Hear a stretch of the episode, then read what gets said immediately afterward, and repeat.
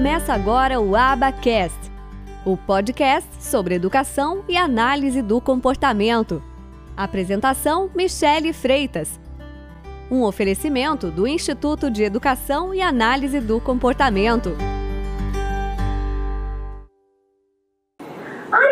Comunicação e interação social, por exemplo, né? Fala em responder o seu nome, a criança parece não ouvir, muitas vezes os pais acham o quê? Que a criança é surda, levam ali no otorrino para fazer exames. Geralmente o otorrino fala, não, essa criança ouve sim. Ah, então te recomendo um, um neuropediatra ou psiquiatra infantil para fazer essa avaliação. Então resiste ao ser segurado, parece preferir brincar sozinho, no seu próprio mundo, né? tem pouco contato visual e também falha em identificar expressões visuais, não fala ou tem um atraso na fala, ou até mesmo perde a habilidade de falar palavras. Geralmente esse é o primeiro sinal, né? Muitas vezes, ah, não, é só um atraso. Minha prima falou, tinha sete anos, a gente escuta muito isso, né? Ah, tem alguém na família que falou muito tardiamente, não era nada. Então a gente sempre tem que estar atento a esses sinais. Não consegue iniciar uma conversa ou mantê-la, ou só inicia para fazer pedidos ou nomear itens. Às vezes é uma criança que fala, mas tem uma fala mais robotizada, repete palavras ou frases, mas não entende como usá-las, né? A ecolalia. A criança, às vezes, ela é vocal, ela é verbal, ela fala, mas ela só repete aquelas falas. Ela não tem, não tem função e muitas vezes ela também não compreende o que está sendo dito. O que, que acontece com essa criança? Ela não entende perguntas simples, direções. Você pedir para ela, vai lá e pega o sapato é, no seu quarto, pega a roupa da mamãe, pega a bolsa.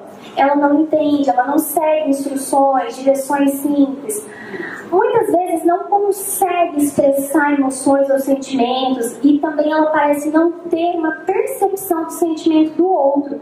E aí que surgem aquelas frases né, estereotipadas de que ah, a criança autista não tem sentimentos. Não, é porque muitas vezes ela não vai conseguir te expressar. Ah, estou muito triste hoje porque o meu irmão não quis me emprestar o brinquedo.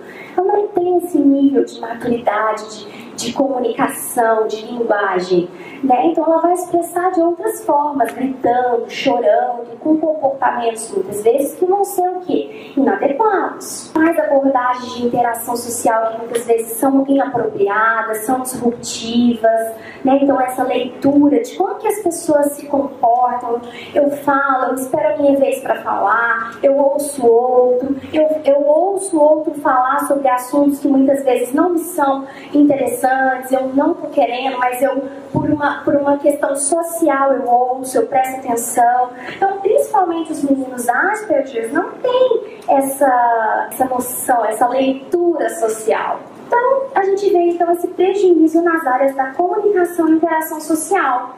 Dificuldade em reconhecer dicas verbais, e não verbais, como interpretar expressões faciais, posturas corporais, o tom de voz da pessoa. Então, todas essas leituras são essas crianças têm muita dificuldade de fazer. Ela tem alguns padrões de comportamento também que são típicos, né? Que quer fazer movimentos repetitivos, balançar-se, girar-se, justamente, né? Assim com os dedos, balançar as mãos, que é o flapping Faz atividades em que pode se machucar, como se morder, bater a cabeça, e muitas vezes não, não tem essa noção, às vezes não tem essa percepção. Né? Tem problemas com a coordenação, ou tem padrões de movimentos que são estranhos, rígidos, às vezes tem uma, um modo de andar mais rígido, né? a gente vê muito isso uma linguagem corporal às vezes exagerada, é fascinado pelos detalhes dos objetos, como girar rodas de um carrinho, mas muitas vezes não usa os objetos de maneira funcionalmente adequada, fazendo, por exemplo, brincadeiras de faz de conta. Então, todos esses são padrões de comportamento que a gente observa, né?